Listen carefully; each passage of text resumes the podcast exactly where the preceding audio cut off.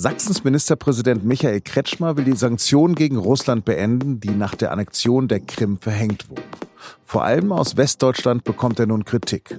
Warum Russland im Osten Deutschlands auf ein ganz anderes Verständnis trifft, darüber rede ich mit dem SZ-Korrespondenten in Leipzig und Dresden, Cornelius Bräumer. Mein Name ist Lars Langener und Sie hören auf den Punkt.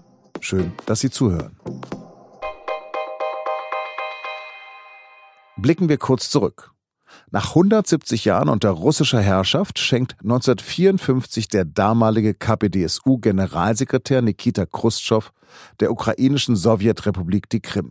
1991, nach der Implosion der Sowjetunion, gehört die Krim weiterhin zur souveränen Ukraine. Doch im März 2014 annektiert Russland die Krim völkerrechtswidrig. Die USA und die EU erheben daraufhin Sanktionen gegen Moskau.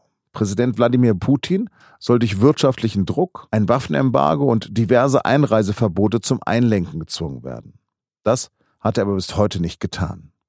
Doch jetzt, nach fünf Jahren Sanktionen, scheint es ein Umdenken zu geben. In einem Interview mit dem MDR sagte Sachsens Ministerpräsident Michael Kretschmer kürzlich, wir wollen äh, die Kooperation, wir wollen die Zusammenarbeit. Dafür ist die Lösung der Ukraine-Frage zentral. Äh, aber wir wollen auch im gleichen Umfang darüber sprechen, ob die Sanktionen, so wie sie jetzt äh, stattfinden, ihr Ziel erfüllen, ob es nicht Umgehungstatbestände gibt und wie man sie Schritt für Schritt abbauen kann.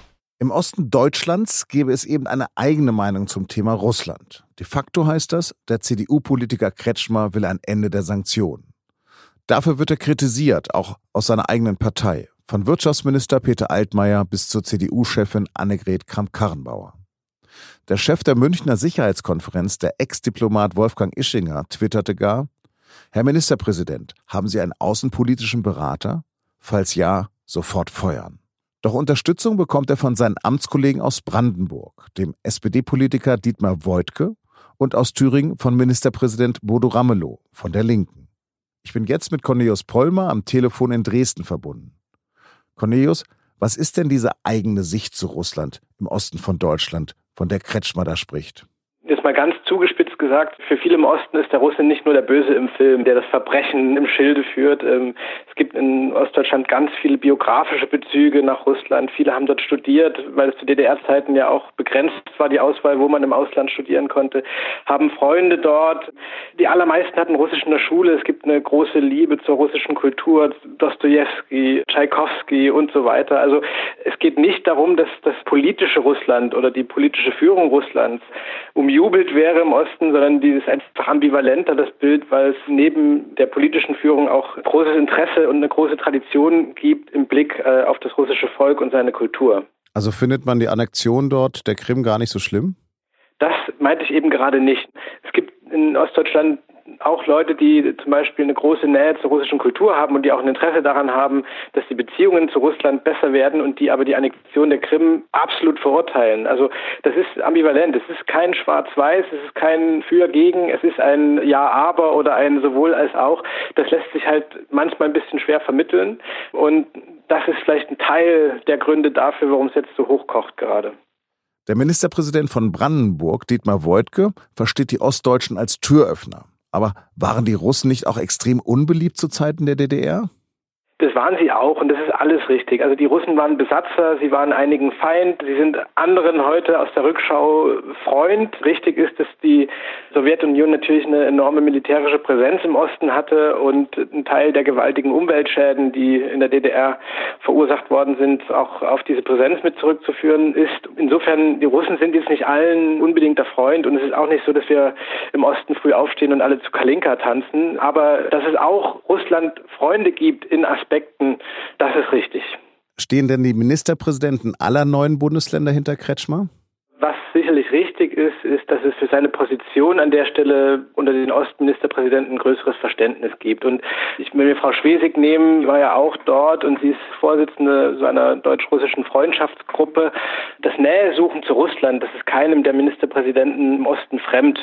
Deswegen gibt es, denke ich, dabei vielen im Osten durchaus in der Sache ein Interesse, diese Sanktionen zu beenden, aber nicht alle sind deswegen sofort auf dieser Kretschmer-Linie, dass man diese Sanktionen sofort beenden müsse. Also nochmal, das Thema Krim wird auch differenzierter hier diskutiert, als das vielleicht gerade rüberkommt.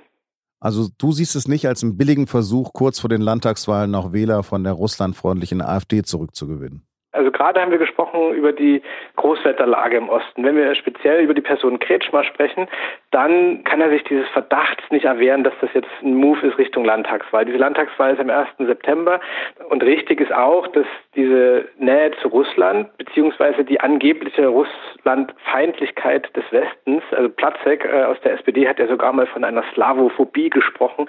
Das ist einer der Aspekte, den AfD-Wähler besonders betonen. Und wichtiger noch, es ist einer der Aspekte, wo sich Kretschmer relativ günstig einkaufen kann, sage ich mal. Also ähm, er könnte sich jetzt auch hinstellen und die EU-Skepsis oder sogar die EU-Feindlichkeit vieler AfD wieder betonen. Das macht er natürlich nicht, weil da wäre noch was ganz anderes los jetzt. Und ich denke schon, dass das ein strategischer Versuch ist, da ein Signal zu senden an die, die bisher AfD gewählt haben, vielleicht auch aufgrund der Russlandfreundlichkeit dieser Partei. Man muss aber auch sagen, nochmal losgelöst von der aktuellen Nachrichtenlage, dass es über in allen relevanten Parteien im Osten Leute gibt, die an besseren Beziehungen zu Russland interessiert sind.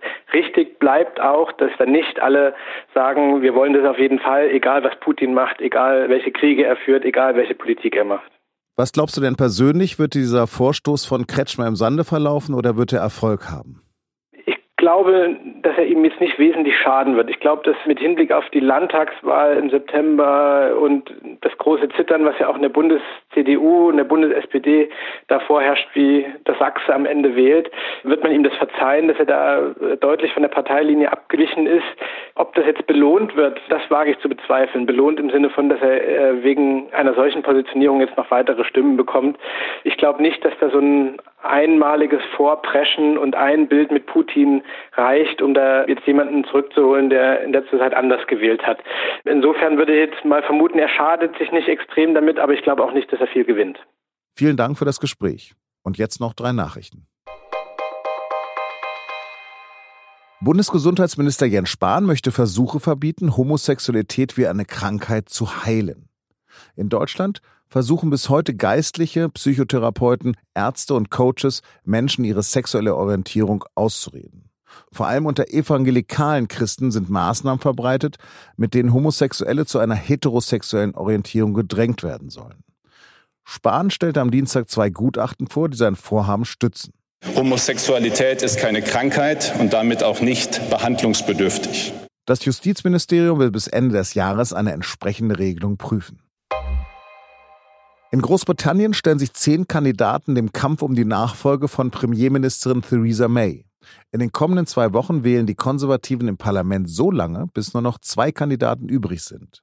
Dann wählen alle Parteimitglieder den neuen Vorsitzenden oder die neue Vorsitzende. Und diese Person wird dann mit großer Wahrscheinlichkeit neuer Premier. Favoriten sind Londons Ex-Bürgermeister Boris Johnson und Außenminister Jeremy Hunt. Der Supermarkt Aldi reagiert auf Kritik an dem vielen Plastik in seinen Geschäften. Dünne Obst- und Gemüsebeutel sollen künftig einen Cent kosten. Seitdem Plastiktüten Geld kosten, weichen viele Kunden auf diese Tüten aus. Bis 2022 will der Discounter Nord und Süd außerdem alle Eigenmarkenverpackungen recyclingfähig machen. In Deutschland werden beim Frauenarzt mehr Untersuchungen zur Krebsvorsorge empfohlen als in anderen europäischen Ländern. Aber zu besseren Ergebnissen im Kampf gegen Krebs führen diese Untersuchungen nicht. Deshalb soll die Vorsorge jetzt neu geregelt werden. Wie das gehen soll, das steht auf der Wissensseite der SZ von Mittwoch. Das war auf den Punkt. Redaktionsschluss war 16 Uhr. Vielen Dank fürs Zuhören und bleiben Sie uns gewogen.